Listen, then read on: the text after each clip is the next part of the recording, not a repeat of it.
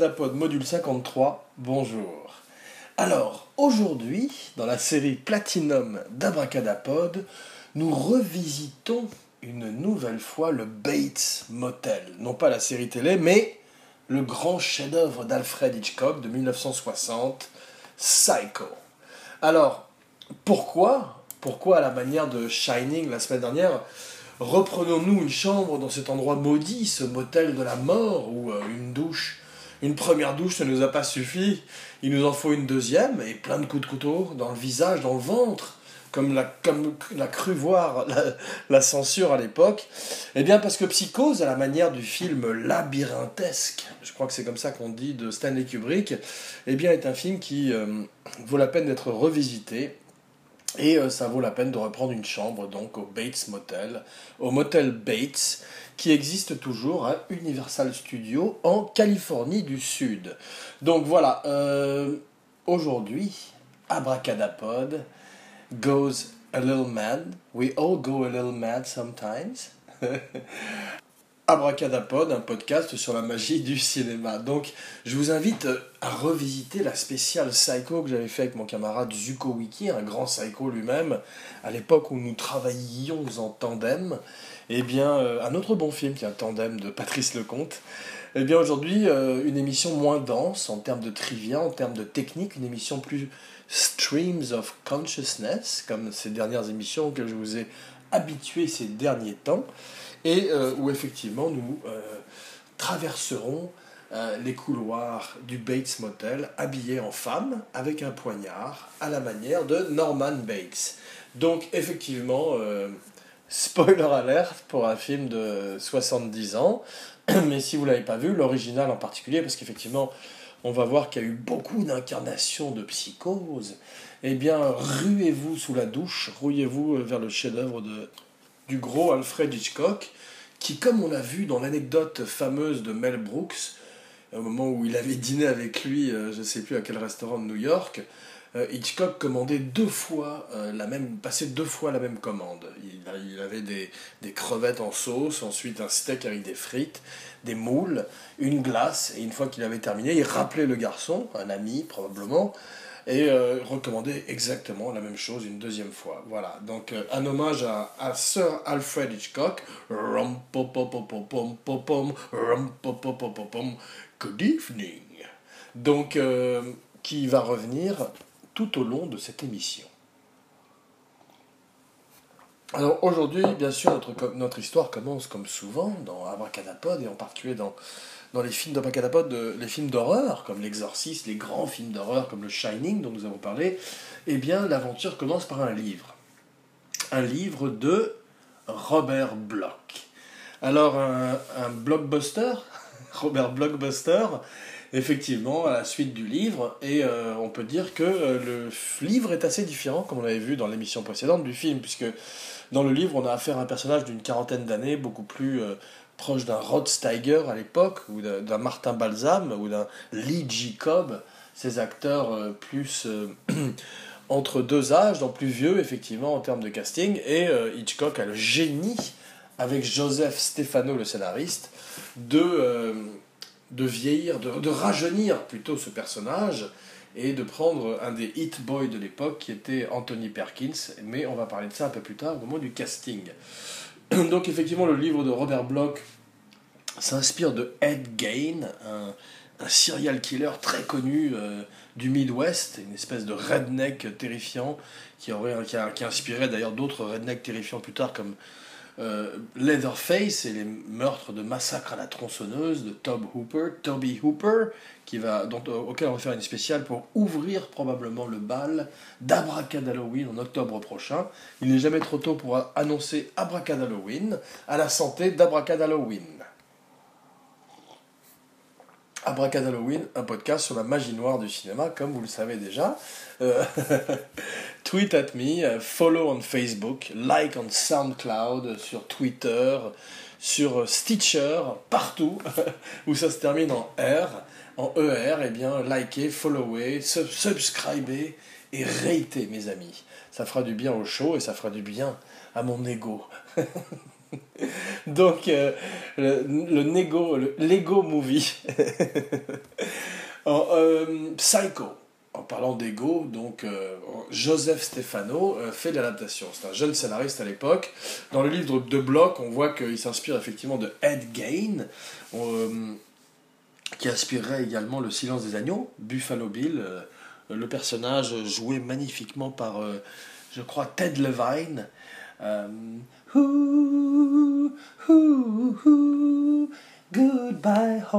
Horses, I'm flying over you.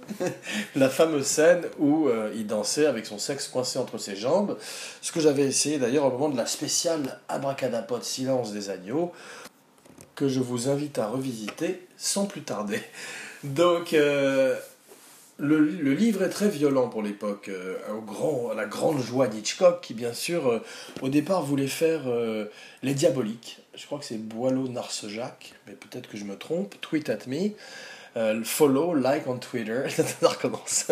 Jean Weber, signing off. Non. Donc, effectivement, il avait été très jaloux du film de Henri-Georges Clouzot, où il y avait déjà un meurtre fameux dans une salle de bain, cette fois-ci dans une baignoire, avec Paul Meurice, qui revenait d'entre les morts pour donner une attaque cardiaque, une attaque cardiaque pardon, à Madame euh, Clouseau, dont Vera Clouseau, je crois, qui est. Euh, et euh, Meurice était de mèche avec la très belle Simone Signoret, l'époque où elle était encore très belle, comme dans Casque d'or. C'était peu de temps après Casque d'or. Très très grand film, Les Diaboliques qui a été fait en remake de façon un petit peu médiocre, comme Psychose, mais on en parlera aussi un peu plus tard, avec euh, Sharon Stone et euh, Isabelle Adjani. On en parlera un peu plus tard avec Sharon Stone et Isabelle Adjani qui sont ici aujourd'hui, qui attendent dans la pièce à côté pendant que je fais mon petit laïus, mon petit speech. Alors laïus, ça n'est pas euh, un singe de la planète des singes comme Zaius, mais effectivement, c'est un homme qui a travaillé beaucoup dans sa vie pour le cinéma, non pas Alfred Hitchcock, mais moi, et qui a travaillé beaucoup pour vous amener cette émission.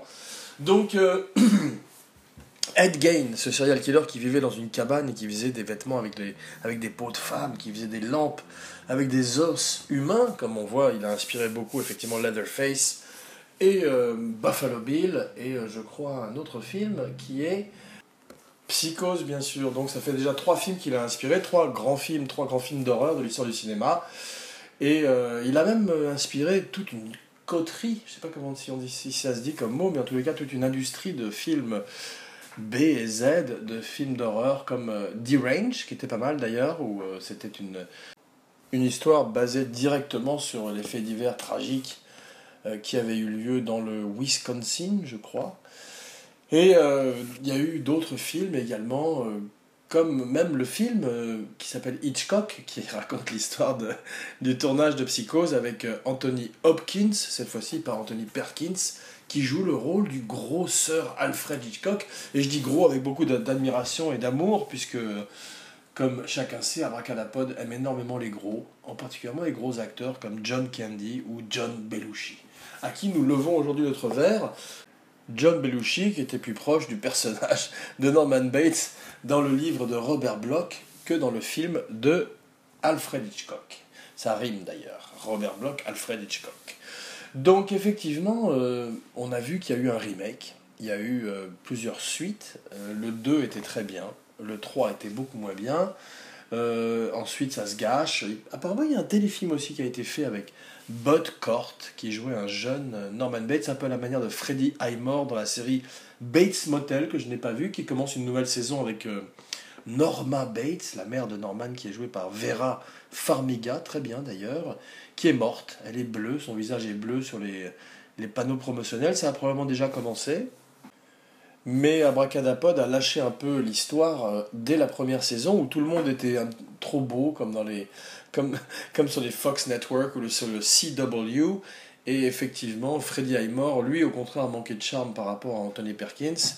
Et euh, même si Vera Farmiga était fantastique dans le rôle de sa mère possessive, ça ne suffisait pas à faire de la série quelque chose de suffisamment euh, gripping pour retenir mon attention. Donc j'aime beaucoup Psychose 2. C'est euh, tout d'un coup Anthony Perkins qui est identifié à vie à ce personnage. Donc pour lui, ça a été un cadeau empoisonné, Norman Bates. Puisque de jeunes premiers sympathiques qui passeraient tout d'un coup à Creep Number One, le personnage le plus effrayant, le plus flippant euh, de tous les temps, à des grands, grands, grands méchants de l'histoire du cinéma comme Alex Delarge, Hannibal Lecter ou, comme j'ai dit précédemment, Leatherface ou Freddy Krueger. Mais lui a un visage humain, il a le beau visage d'Anthony Perkins qui aurait, comme je disais, beaucoup de mal à faire oublier le personnage dans ses interprétations et qui finirait par y retourner avec le 2 qui est très bien, le 3 qui a des bons morceaux, des morceaux de fruits dedans, et effectivement, euh, par la suite, il ferait un film, je crois, avec Ken Russell, Crimes of Passions peut-être, où il euh, essaierait de tuer Kathleen Turner avec un godemiché, si mes souvenirs sont bons. Abracadapod, un podcast sur la magie du cinéma. Donc, c'est pas moi, c'est Ken Russell, non pas Kurt Russell, que nous aimons également énormément, Snake Plissken et Jack Burton. Voilà, Jack Burton un petit, peu moins que Snake Plissken, si on doit vous dire toute la vérité, rien que la vérité, et toute la vérité, je le jure. voilà, j'ai dit deux fois toute la vérité. Donc, euh, Anthony Perkins est sublime dans le film. Il avait fait La Loi du Seigneur avant, il avait fait d'autres westerns comme L'homme seul, The Lonely Man, avec le très très grand Jack Palance, qui, Abracadapod, lève son verre aujourd'hui. Excusez-moi, mes allergies reviennent avec le printemps. Donc Anthony Perkins, non pas Hopkins, avec euh, qui on le confond souvent de nos jours, eh bien est un jeune premier qui euh, fait Pretty Poison, fait plein de films où il est charmant, il est un lead très innocent et s'apprête à avoir une carrière euh, peut-être pas à la Rock Hudson, puisqu'il a quand même quelque chose de plus féminin, bien qu'on verrait par la suite que Rock Hudson aurait également quelque chose de féminin. D'ailleurs, nous lui rendons hommage aujourd'hui. On connaît mal sa carrière, mais ça a mal fini et on l'aime beaucoup. Donc, effectivement, euh, il, est, il accepte le rôle. Il a envie de travailler avec Hitchcock. Hitchcock, euh, c'est fini. On rigole plus. Hitchcock, il a fait euh, La mort aux trousses non pas L'amour aux trousses de Philippe de Chevron, mais La mort aux trousses, quasiment aussi bien. Et euh, donc avec Cary Grant, avec euh, Eva Sainte-Marie, euh, Eva Marie-Sainte, tout le monde est là. Martin Landau, James Mason, et il est fatigué. Il a inventé James Bond, un prototype de James Bond, et il en a marre. Il en a marre d'Hollywood, il en a marre de, des stars, et il a envie tout d'un coup de faire un tout petit film. Alors, euh, comme il a fait sa série télé Sir Alfred Hitchcock présente, puisqu'il a été entre-temps adoubé, anobli par la reine, et euh, est devenu un, père du royaume. Euh, donc, effectivement, il fait une série télé formidable dans l'esprit des Twilight Zone, dans l'esprit des Outer Limits, où il y a des petites séries de sketchs, souvent inspirées pour le meilleur de, des contes de horrifiques de Roald Dahl et dans lesquels euh, des metteurs en scène, des acteurs merveilleux. On voit que Steve McQueen et même Peter Lorre s'illustrent dans Men from the South, cette nouvelle où un marin, dont joué par Steve McQueen, perd plusieurs de ses doigts après avoir euh, fait un pari avec un homme pour gagner un briquet en or. Une très très belle nouvelle, une très très belle série télé, Sir Alfred Hitchcock présente. Donc il utilise son équipe de la série télé, pour 100 euh, 000 dollars, je crois, et euh, il fait un énorme succès. Le film a coûté, effectivement, non, le film a coûté 800 000 dollars, pardon, moins d'un million de dollars, faut pas déconner non plus, et il rapporterait 50 millions de dollars au box-office. C'est mon film Bipolar qui a coûté Bipolar, bipolaire, en vente sur toutes les bonnes plateformes digitales, YouTube, Amazon, iTunes, partout, et euh, qui a coûté euh, moins de 100 000 dollars et qui a, rapporté moins de 100 000 dollars aussi. Voilà, alors que Psycho remporterait 50 millions de dollars autour du monde. Mais Bipolar, mon film a quand même des formidables acteurs euh, comme Andrew J. West, qui est dans The Walking Dead, et Emma Bell, qui est également dans The Walking Dead. Et oui, effectivement, Abracadapod a puisé dans les acteurs des premières saisons de The Walking Dead car effectivement c'est un vivier merveilleux d'acteurs, comme l'est souvent le cinéma hollywoodien. Abracadapod, un podcast sur la magie du cinéma. Puis vint Janet Lee, la très très très belle Janet Lee, qui fut mariée à Tony Curtis, bientôt une spéciale Tony Curtis, le prince de Hollywood, Abracadapod voudrait néanmoins lire sa biographie, qui s'intitule justement Le Prince d'Hollywood, avant de faire une spéciale, car euh, de euh, trapèze à amicalement vôtre, euh, effectivement, de The Sweet Smell of Success au Viking, il a une carrière absolument magnifique et on a très envie de parler de Tony Curtis. Mais aujourd'hui, on va parler un petit peu de Janet Lee. Janet Lee, elle était très belle. On a vu qu'elle était terrorisée aussi dans un autre motel, dans La soif du mal. Effectivement, Abracadapod aime beaucoup les films d'hôtel. D'ailleurs, bientôt, Grande Budapest Hotel. Quels sont les autres films où il y a des bons hôtels euh, Non pas Miller's Crossing, mais Barton Fink. Voilà, c'est pas facile à dire. Barton Fink des frères Cohen a un très bel hôtel. J'aime un peu moins le film, mais John Goodman, John Torturo, un petit peu au top de leur forme, au moment où, voilà, un autre gros acteur qu'Abracadapod aime énormément même si depuis quelques films il a perdu du poids, non pas en termes de box-office, mais en termes de, kilos. C'est John Goodman euh, qui est formidable dans tous les films des frères Cohen. Et ces jours-ci, dans un petit rôle, dans Kong Skull Island, que Abracadapod vous recommande de voir en salle. Dans les films à voir en salle, il paraît que Logan est magnifique. Logan est euh, l'enterrement, euh, en tous les cas, peut-être pas littéral, je ne l'ai pas vu, ce n'est pas un spoiler, rassurez-vous de Wolverine et euh, du professeur Xavier, du professeur X. Mais avant d'en parler plus avant, Abracadapod le verra prochainement en salle. Mais le film est apparemment, comme euh, Abracadapod le supposait, est un western, un road movie, une référence à Shane, au cowboy, avec Bruce Dern et John Wayne. C'est drôle, Les Cowboys, c'est un film où Bruce Dern, spoiler alerte, de, il y a 60 ans, tue John Wayne en lui tirant une balle dans le dos. Et euh, John Wayne a prévenu à l'époque Bruce Dern que tout le monde le haïrait euh, pour toujours, car il serait l'homme qui aurait tué John Wayne en lui tirant une balle dans le dos. Et effectivement, ce que John Wayne lui avait prédit euh, s'avérerait juste. Et à chaque fois qu'il rencontrerait quelqu'un dans la rue dans les années 60, à la fin des années 60 et dans les années 70, il serait toujours regardé comme un traître et un, un être vil qui aurait tué John Wayne en lui tirant une balle dans le dos. Voilà. Ce qui nous ramène immédiatement à Psycho. Psychose en français, un autre bon titre, car traduit littéralement, et à Janet Lee, que Hitchcock, gros pervers devant l'éternel, s'emprête immédiatement de mettre en soutien-gorge. Dans les premières images du film, ça passe d'un soutien-gorge blanc, plus virginal, à un soutien-gorge noir un peu plus tard, au moment où elle a commis son crime de voler 40 000 dollars à Phoenix, en Arizona, 40 000 dollars qui serait à peu près l'équivalent de 300 000 dollars aujourd'hui, donc c'est une belle somme quand même. Et effectivement, c'est une belle femme aussi. Et euh, Hitchcock voulait la mettre euh, topless, il n'a pas pu. Euh, je crois que Gus Van Zandt, dans son très mauvais remake, l'a fait. On va parler deux secondes du remake maintenant. Eh bien, c'est Anne Esch qui joue le rôle de Janet Lee. C'est une bonne actrice, une belle femme, mais elle n'a pas la sensualité, elle n'a pas le côté euh, femme fatale que peut avoir Janet Lee. Et c'est drôle parce qu'effectivement Hitchcock retourne les cartes, la femme fatale rencontre l'homme le plus fatal de tous, ou plutôt le jeune homme fatal qui est Norman Bates. Et effectivement, on voit qu'il change la, la, donne de tous les films, non seulement d'horreur, mais en général, en tuant son actrice principale au bout de 15-20 minutes de film, chose jamais vue à l'époque. Et euh, effectivement, elle accepte. Janet Lee, elle lit le script, elle comprend la douche, elle comprend tout. Elle a un body double, mais elle a beaucoup de mal quand même pour le plan où euh, son, elle, Hitchcock part de son œil et recule petit à petit. Mais elle est très intelligente et elle comprend effectivement que ça va être un très très très grand film de l'histoire du cinéma.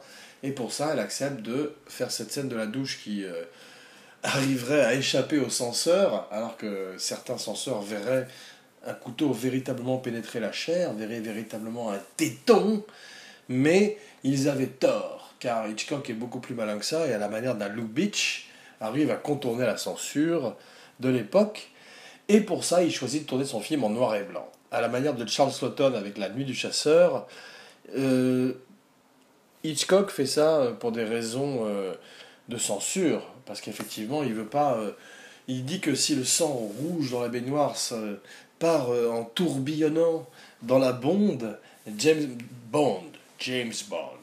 eh bien effectivement, ce sera tout de suite censuré, alors que si c'est noir, c'est comme de l'encre. D'ailleurs, il se sert de sirop Hershey, de chocolat, pour simuler le sang. On verrait d'ailleurs que c'est pas le premier ni le dernier à servir de chocolat pour simuler le sang. Voilà. Euh, donc, euh, Janet Lee, en soutien-gorge, le remake beaucoup moins bien. Anne Hesh n'a pas sa sensualité. Mais surtout, le problème, c'est Vince Vaughn. Parce qu'il a quand même un très très grand casting à l'époque. Gus Van Zandt, qui est un, grand metteur en scène, à qui Abracadapod lève son verre aujourd'hui. Il a euh, Vigo Mortensen, il a le très très grand euh, William H. Macy dans le rôle de Martin Balsam, dans le rôle de, du détective Arbogast, qui euh, finit dans l'escalier en partant en arrière. Mais malheureusement, Vince Vaughn, qui est un très bon acteur, qui, est devenu meilleur par la suite à la manière d'un Keanu Reeves ou d'un Johnny Depp, et, ou d'un Charlie Hunnam, qu'on attend ces jours-ci dans le King Arthur, de, du très très très très bon Guy Ritchie, eh bien, Vince Vaughn, à l'époque, est trop mûr. Il est trop jeune, il n'a pas les épaules, il pas la... Il n'est pas aussi bon acteur qu'Anthony Perkins. Il aurait fallu un Joaquin Phoenix ou quelqu'un de... à l'époque, je veux dire, ou quelqu'un de plus, euh, fort, presque un comique, d'ailleurs, presque, puisque parfois on voit que des gens comme Will Ferrell ou Jack Black sont capables de donner des performances euh, dramatiques aussi intéressantes que les acteurs dramatiques. Alors que les acteurs dramatiques ont du mal à basculer dans la comédie, comme euh, l'a prouvé Al Pacino dans ses films, euh, ou dans, plutôt dans son film avec Adam Sandler, où il était terrible. Vous me direz, le film n'était pas très bon non plus. Voilà, Jack and Jill, ça s'appelait. Jack and Jill, ce qui nous amène directement à Psycho, un podcast sur la magie du cinéma. Et euh, Janet Lee, donc Vince Vaughn ne peut pas assumer le rôle pourquoi pas refaire un remake de Psycho aujourd'hui? Pourquoi pas refaire un remake image par image, en couleur? L'idée de Gus Van Sant était bonne, mais ce qu'il faut, c'est tel Hamlet, tel Cyrano, il faut un grand Norman Bates. En fait, excusez-moi d'élever la voix, mais il faut quelqu'un qui euh, puisse tout d'un coup, effectivement, jouer toutes les nuances du caractère, de, la terreur au pathos, au côté pathétique, au côté euh, terrifiant, au côté tragique, toutes ces couleurs de cet arc-en-ciel terrifiant qui est Norman Bates, à la manière d'un Alex Delarge ou d'un Joker Heath Ledger. Do you want to know how I got these scars? Excusez-moi, un par émission, hein, je ne peux pas m'en empêcher. Alors aujourd'hui, qui pourrait jouer Norman Bates? C'est compliqué. Il faudrait changer la donne. Il faudrait faire de Norman Bates soit une jeune femme euh, afro-américaine, soit euh, peut-être euh, Jaden Smith, le fils de Will Smith, car il a l'air effectivement un petit peu psychotique dans la vie, mais effectivement Bacanapo ne s'intéresse pas à la vie et il a de nombreuses années devant lui pour prouver qu'il est un bon acteur. Voilà. Donc, euh, Vera Miles, John Gavin, Gavin Martin Balsam, John McIntyre et Janet Lee, mais surtout un des grands acteurs du film, c'est Bernard Herrmann.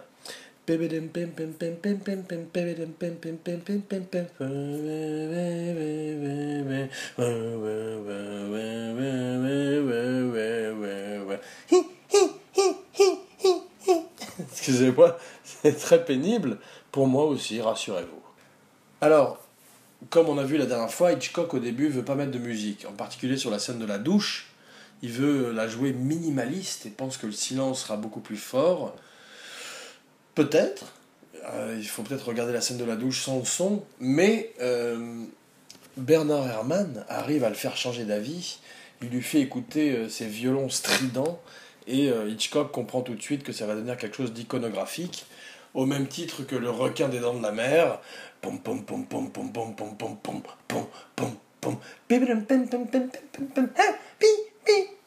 Abracadapote devient fou en mélangeant psychose et jazz, psy-jazz.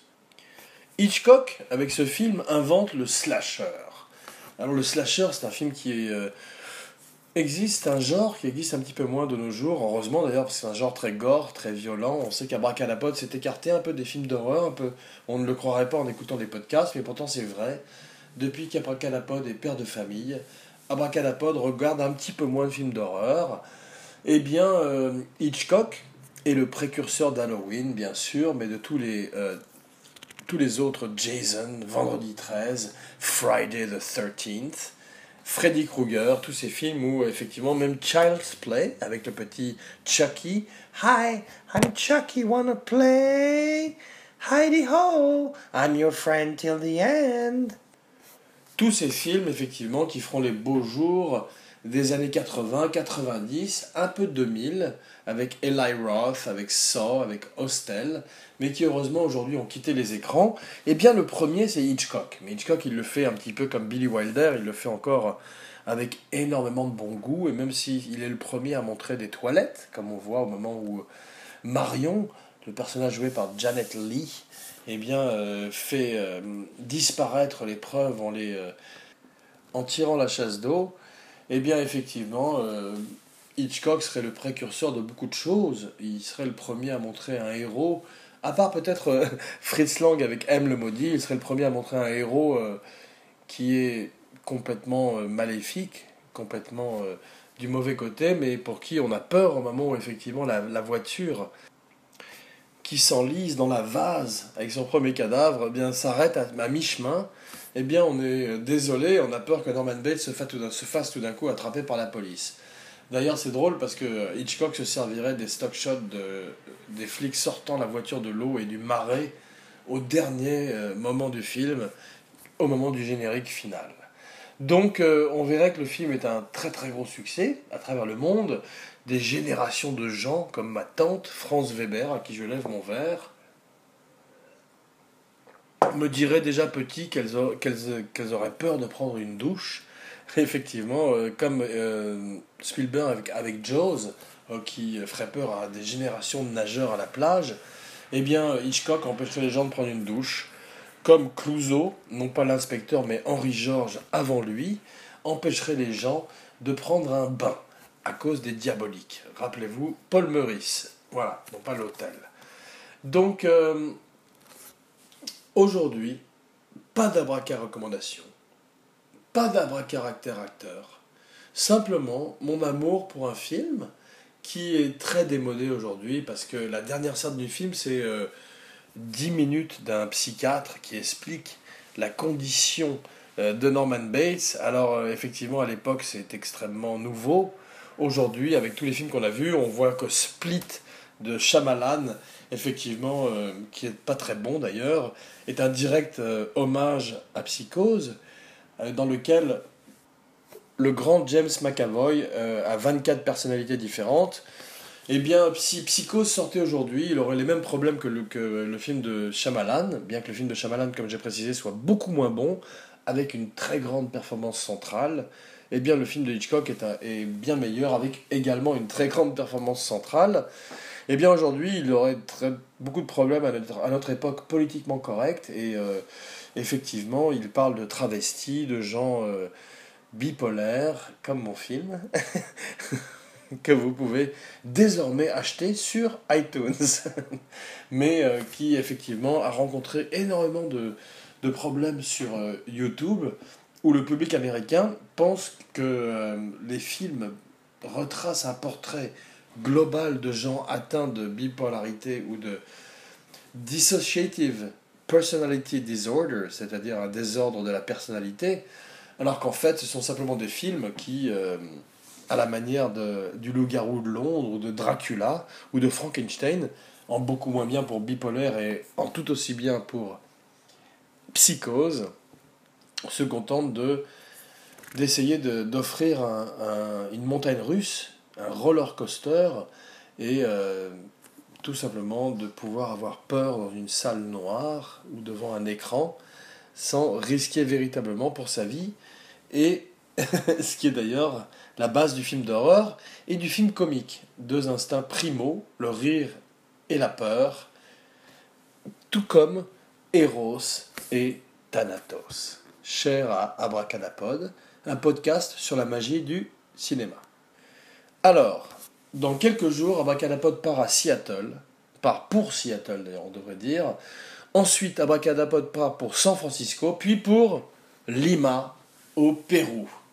Et là, sur les traces de Werner Herzog, sur les traces de Fitzcarraldo, eh bien, Abracadapod partira à la recherche d'un Aguirre. Aguirre ou La colère de Dieu. Un film qui euh, est avec Klaus Kinski, un autre personnage euh, terrifiant de l'histoire du cinéma, et de la vie d'ailleurs, puisqu'on verrait qu'il est extrêmement dark à la manière d'un de tous les gens euh, dont euh, Abracadapod n'a pas envie de parler. Donc oubliez la spéciale Aguirre, la spéciale Herzog, mais néanmoins la spéciale Pérou arrive bientôt, et avec mon frère, nous ferons une spéciale surprise. Eh oui, je ne veux pas annoncer la spéciale que je vais faire avec Gilles Weber, mon frère, dans quelques jours, car je lui en laisse le choix. Mais aujourd'hui, c'est Sir Alfred Hitchcock qui est à l'honneur, c'est Psychose qui est à l'honneur. La maison est inspirée d'un tableau de Edward Hopper, The House by the Railroad, euh, que je publierai bientôt sur Facebook pour votre plus grande joie.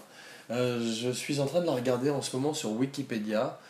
Elle est magnifique. Elle rappelle exactement la maison euh, Bates qui euh, inspirerait des milliers, des millions, que dis-je, des trillions de films d'horreur comme Freddy Krueger, comme Nightmare on Elm Street du grand Wes Craven, qui effectivement répliquerait exactement le même escalier. Et à chaque fois qu'on verrait un escalier dans un film d'horreur des années 80, 90 et même jusqu'au l'an 2000, eh bien, cet escalier, ce serait le même que dans lequel Arbogast, joué par Martin Balsam, l'abra-caractère acteur de la semaine, et oui, j'ai menti, eh bien, tombe avec une, euh, une espèce de blessure à la tête et un mouvement de caméra complètement fou, très facile à faire aujourd'hui, mais impossible à l'époque, surtout avec un budget de 800 000 dollars.